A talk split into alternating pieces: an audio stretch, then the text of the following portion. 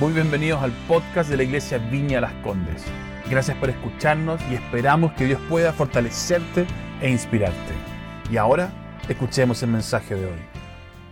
Sí, pues esa, esta, esta instancia sobre todo no es, no es solamente animarte, no es solamente darte una palabra eh, y, que tú puedas sentir como confort en tu corazón, sino que te desafíe, que te lleve a hacer algo, a, a, hacer la iglesia en tu casa, a moverte como hijo de Dios en todo el lugar donde tú influyes.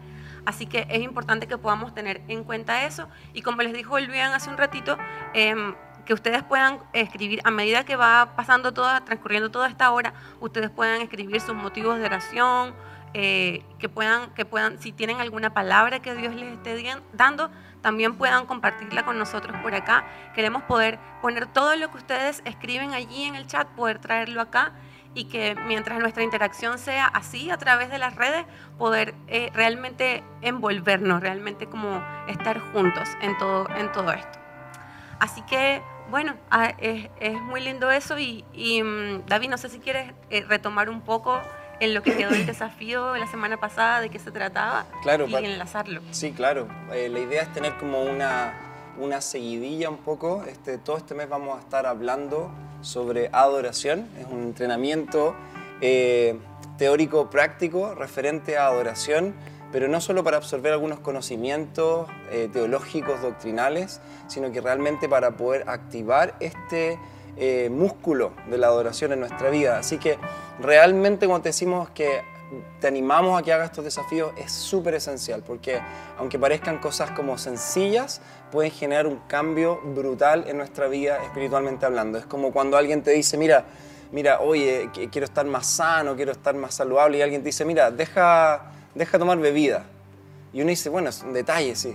Y después habla con esa persona, oye, dejé tomar bebida y ahora me siento mucho más. Y uno dice, como un pequeño, una pequeña cambio, alguna pequeña disciplina en tu vida puede generar un cambio brutal. Entonces, realmente esto no es como para por llenar y molestar y como, como dar tarea por dar tarea. Realmente creemos que pueden ser cosas que pueden beneficiar y fortalecer tu vida. Así que si alguien también tiene algún testimonio de cómo fue cultivar el espíritu de gratitud esta semana, ponlo ahí y al final vamos a, leerlo también, porque eso nos va a animar. ¿Ok? Así que y ahora en un tiempito cortito también vamos con, voy a compartir algo contigo referente a, adoración. ¿Ok? Así que te invito a que tengas Biblia, lápiz y, cuaderno porque vamos rápido, ya son 15 minutos de enseñanza. Así que voy a dejar harto ahí para que tú luego lo puedas también masticar. Tres cosas, tres puntos. Primer punto, ¿qué no es adoración? Qué no es adoración. a veces es bueno para nosotros pensar qué no es antes también de entender qué es, porque a veces necesitamos limpiar un poco la tierra de algunos conceptos que quizás ya quedaron impregnados y están ahí en nuestro consciente, inconsciente, y necesitamos como limpiar la tierra para plantar algo nuevo.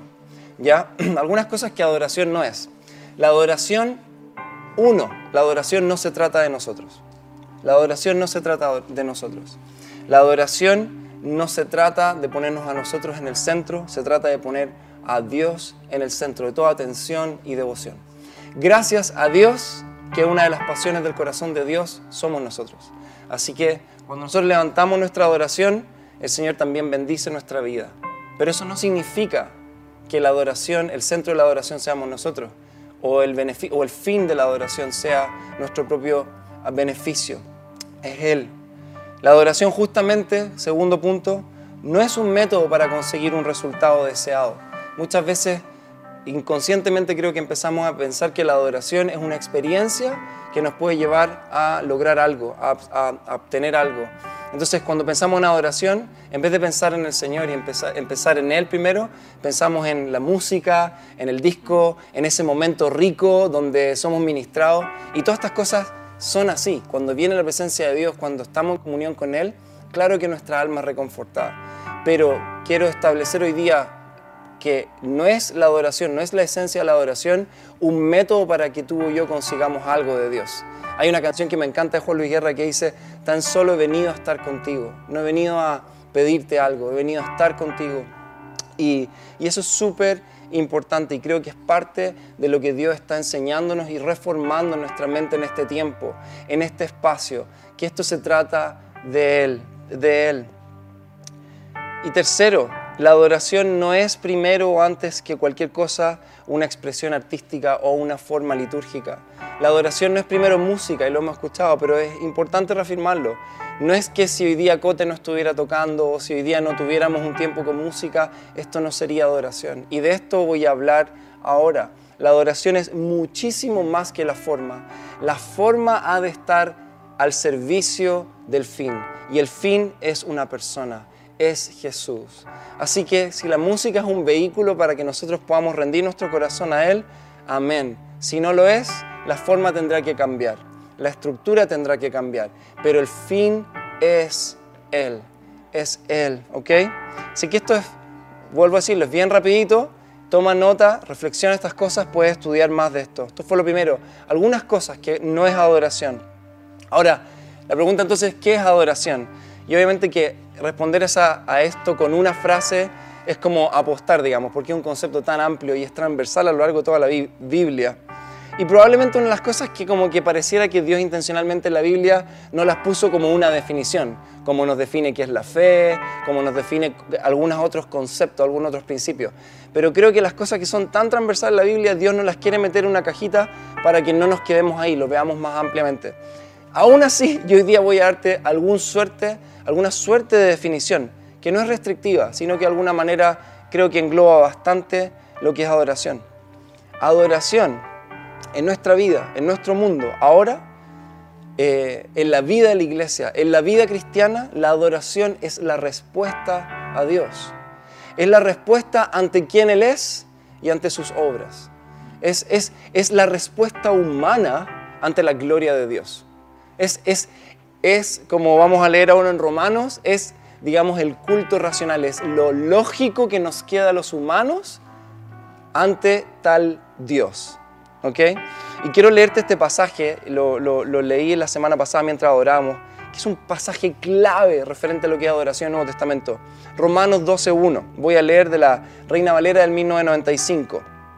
Anótalo, Romanos 12.1, dice, por lo tanto, hermanos, os ruego por las misericordias de Dios que presentéis vuestros cuerpos como sacrificio vivo, santo, agradable a Dios, que es vuestro verdadero culto. ¿Okay? Si tú quieres buscar, hay algunos pasajes, como el pasaje del encuentro de Jesús con la mujer samaritana, probablemente este pasaje, este pasaje en Romanos, y algunos pasajes también Apocalipsis son probablemente los pasajes más clave y esenciales y definitorios referente a lo que es adoración, en la esencia de la adoración, no en la forma de la adoración. ¿ya? Eh, próxima semana vamos a estar compartiendo justamente, y bueno, en las próximas semanas referente a esto, a, a lo que es adorar al Señor en espíritu y en verdad y algunas otras cosas. Pero este pasaje nos da una clave importantísima. Y aquí quiero de alguna manera eh, entender un poco lo que nos está diciendo Pablo. Pablo, antes que todo, nos está diciendo que tú y yo somos sacerdotes. Somos sacerdotes que hoy día hemos sido llamados a entregar sacrificios a Dios. Estos sacrificios hoy día no son animales, no son eh, sacrificios de un animal o de una ofrenda viva como tenía que ser en el Antiguo Testamento, que había que matar un animal y llevarlo ante el Señor. Hoy día Pablo está diciendo, ustedes son sacerdotes, pero también ustedes hoy día son la ofrenda. Son la ofrenda. Y Pablo nos está diciendo, en respuesta a las misericordias de Dios, considerando pues las misericordias de Dios, respondan a Él. ¿Cómo? Trayendo sacrificios, que son su propia vida, como una ofrenda. ¿Ok? O sea, Pablo nos está diciendo que leemos de Romanos 1 al 11, veremos lo que Jesús vino a hacer y ha hecho por nosotros. Romanos 12 dice, habiendo considerado todo esto que Él ha hecho, hay una respuesta sensata. Entreguen su vida a Él. No por obligación, como un sacrificio voluntario. Ofrezcan su vida. No podemos ofrecer al Señor dinero, porque Él es dueño de toda riqueza. No podemos ofrecer fama. No podemos ofrecer nada humano de este mundo. Pero lo que sí podemos ofrecer voluntariamente es nuestra vida como un sacrificio santo, vivo y agradable. Ahora, quiero enfocarme en la palabra cuerpo. Me encanta. Muchas traducciones ocupan esta palabra porque es, tiene que ver con el original. Dice, presentéis vuestros cuerpos como sacrificio vivo. Y a mí me llama la atención, es como raro porque es como, No dice presenten su alma, presenten sus pensamientos, dice presenten sus cuerpos. Y aquí hay dos razones por las que Pablo dice presenten sus cuerpos. Uno, porque él está queriendo ir contra el pensamiento griego operante de ese momento, que básicamente decía que el cuerpo, nuestros huesos, nuestra carne, todo esto que es tangible, realidad era tan solo la prisión del alma. Ese era el pensamiento griego. Y por eso es que habían tantas filosofías que llamaban a un cierto libertinaje, un completo libertinaje, porque en realidad lo que importaba no era lo que tú hacías con tu cuerpo, no, era, no, importaba lo que comías, lo que hacías, o no importaba todo lo que tú hicieras sexualmente con él, porque lo que importaba era tu espíritu. Así que Pablo está siendo muy, muy sabio y perspicaz en esto, está diciendo, presenten sus cuerpos porque sus cuerpos, y vamos a ver en otros, en otros libros como Corintios, donde nos dice que el cuerpo es el templo del Espíritu Santo. ¿Acaso no saben que el cuerpo es de Dios? Esa es la primera razón. Él está santificando el cuerpo, Él está trayendo el cuerpo a la ecuación de la adoración. Y el segundo motivo es que la palabra cuerpo hoy día tú le puedes poner un igual a todo. Presenten su todo.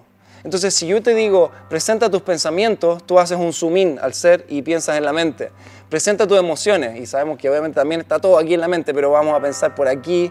Pablo está diciendo, presenten su cuerpo, o sea, tiró la línea por fuera, cortó el, cuadre, el monito con todo, o sea, presenten su todo. Así que, si adoración es nuestra respuesta sensata, lógica y racional delante de la misericordia de Dios, ¿qué traemos como ofrenda? Nuestro todo. Adoración es nuestro todo. No es tan solo el momento en el que le cantamos. No es tan solo el momento en que vamos a la iglesia y nos ponemos de acuerdo en una canción. Es nuestro todo. Quiero ah, que leerte este comentario muy cortito de William Barclay que dice en relación a este pasaje, dice, básicamente el apóstol Pablo nos está diciendo, tomad todas las tareas que tenéis que hacer todos los días el trabajo ordinario de la tienda, la fábrica, los astilleros, la mina, todo lo que hacen y ofrecerlo a Dios como un acto de culto. Entonces, ¿cuál es mi objetivo hoy día? Es que cuando, quiero hoy día que saquemos la adoración de la cajita del tiempo de adoración y entendamos que adoración es nuestra respuesta racional y sensata a Dios en la que nos ofrecemos y ofrecemos todas las dimensiones de nuestra vida. Todo lo, que somos y en todo momento. Mira, aquí te voy a recitar algo que escribí, a ver si alcanzas a notar la escritura. Adoramos a Dios cuando despertamos y fijamos nuestra atención en Él. Salmo 119, 62. Adoramos a Dios cuando trabajamos con excelencia Colosenses 3:23. Adoramos a Dios cuando decidimos callarnos y no dañar a otros con nuestras palabras. Salmo 141:3. Adoramos a Dios cuando damos sin esperar recibir. Lucas 6:35. Adoramos a Dios cuando amamos a nuestras esposas o esposos. Primera de Pedro 3:7. Adoramos a Dios cuando cuidamos de nuestros hijos y honramos a nuestros padres. Éxodo 20:12. Adoramos a Dios cuando abrimos nuestra vida a otro y confesamos nuestros pecados. Santiago 5:16. Adoramos a Dios cuando servimos a nuestro prójimo. Gálatas 5:15. Adoramos a Dios cuando fijamos nuestra atención en aquellos que la sociedad no ve. Salmo 41:1. Adoramos a Dios cuando amamos a su iglesia y la cuidamos. Efesios 5:26. Adoramos a Dios cuando invertimos nuestra vida en discipular a otros. Mateo 28:19. Adoramos a Dios cuando cuidamos su creación. Génesis 2.15. Adoramos a Dios en lo secreto y en lo público. Adoramos a Dios con todo lo que somos y con todo lo que hacemos. El punto 3, y con esto voy cerrando. Hoy día te quiero hablar entonces, si esto es todo, ¿en qué nos enfocamos hoy día? Porque esto es práctico. Esto es sentido en mi corazón y esto lo venimos sintiendo también como ministerio de adoración y queremos ser Queremos ser un ministerio al servicio de encender la llama de adoración en la iglesia. Y creemos que en este tiempo Dios nos ha estado hablando de la importancia de servir al prójimo como adoración para Él. Junto con la palabra proscuneo en griego, que es la palabra que más se usa en el Nuevo Testamento para hablar de adoración, de la cual Pauli Rojas va a estar enseñando la próxima semana, que tiene que ver con nuestra postura de adoración a Dios. La otra palabra que el, el Nuevo Testamento usa para adoración es la palabra letreu, y la palabra letreu significa ministrar, servir a Dios y tiene que ver con la dimensión concreta y tangible de la adoración, en la que a través de nuestros actos de servicio y amor a Dios bendecimos su corazón. El desafío que yo quiero dejarte esta semana, querida iglesia, es que podamos servir a otro. Y tú dices, ¿cómo servir a otro? Estamos hablando de adoración. Yo pensé, David, que me iba a hablar de encerrarme en mi pieza y poner música y cantar por mucho rato. Sí, sí, haz eso. Pero quiero que esta semana saquemos la adoración de la caja y la llevemos a nuestra vida cotidiana. Y quiero que percibamos y concienticemos que nuestra vida completa es de adoración. La definición de servicio es la siguiente. El servicio es una actitud del Espíritu para ayudar ante cualquier necesidad que puedan tener los demás.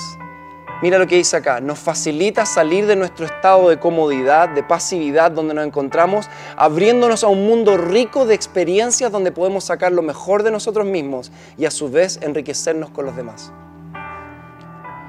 Y quiero leerte para cerrar, Mateo 25, 34, 40, y este va a ser el pasaje central de esta semana para que lo leamos todo eh, en largo. Pero mira lo que, lo que vemos acá. Dice, entonces dirá el rey, a los que están a su derecha. Esto está hablando de cuando Jesucristo venga juzgue al mundo. Dice, vengan ustedes a quien mi Padre ha bendecido, reciban su herencia. El reino preparado para ustedes de la creación del mundo. Porque tuve hambre y ustedes me dieron de comer. Tuve sed y me dieron de beber. Fui forastero y me dieron alojamiento. Necesité ropa y me, vistieron. Estuve enfermo y me atendieron. Estuve en la cárcel y me visitaron y le contestaron los justos, Señor, ¿cuándo te vimos hambriento y te alimentamos o sediento y te dimos de beber? ¿Cuándo te vimos como forastero y te dimos alojamiento o necesitaste de ropa y te vestimos? ¿Cuándo te vimos enfermo o en la cárcel y te visitamos? El rey le responderá, les aseguro que todo lo que hicieron por uno de mis hermanos, por uno de mis hermanos, por una de mis hermanas, o por, o aún por el más pequeño, lo hicieron por mí. Por mí. Esta semana oro desde ya que el Señor rompa nuestras cajitas donde hemos metido la adoración y entendamos que toda nuestra vida es una ofrenda de adoración. Y el desafío para esta semana, vas a comenzar tu, tu día orando la siguiente oración. Tú la puedes parafrasear, pero yo la escribí así. Señor Jesús, según tu voluntad, pon a alguien en mi camino a quien hoy día yo pueda servir. Esta es una oración de Richard Foster, un autor que a mí me gusta mucho. Durante el día, segundo, manteniéndote atento al dedo de Dios, vas a ver a qué persona y en qué situación Él te señala y te va a decir, anda y sirve a esta persona. Puede ser un servicio tan cotidiano como ayudarle en tu trabajo, ayudarle en alguna necesidad puntual del día, puede ser visitar a alguien, puede ser dar dinero a alguien que lo necesita, puede ser una ayuda más extensiva en el tiempo. Si es necesario, pregúntale a la persona, ¿qué necesitas? Verdadero servicio es alcanzar la necesidad del otro. Y tercero, haz esto en conciencia de tu adoración a Dios. Quiero que no sirvamos desde un, sencillamente un esfuerzo humano, quiero que sirvamos en la conciencia de que esto es una ofrenda para Dios. Y ojo, durante y posterior al proceso de servir a alguien en necesidad, haz el ejercicio de esto, de percibir el gozo y el placer de Dios y ver cómo esto está siendo una ofrenda de adoración para Él. Amén. Súper, al final de la reunión lo vamos a recordar. Ahora vamos a orar. Gracias nuevamente por haber escuchado. Esperamos que haya sido de gran bendición para tu vida. Si quieres estar al tanto de nuestros mensajes, asegúrate de seguirnos y, por qué no, compartirlo con tus amigos. Para más contenido de la iglesia y cómo conectarte, ve a nuestra aplicación móvil y sitio web iblc.cl. Un gran abrazo y que Dios te bendiga.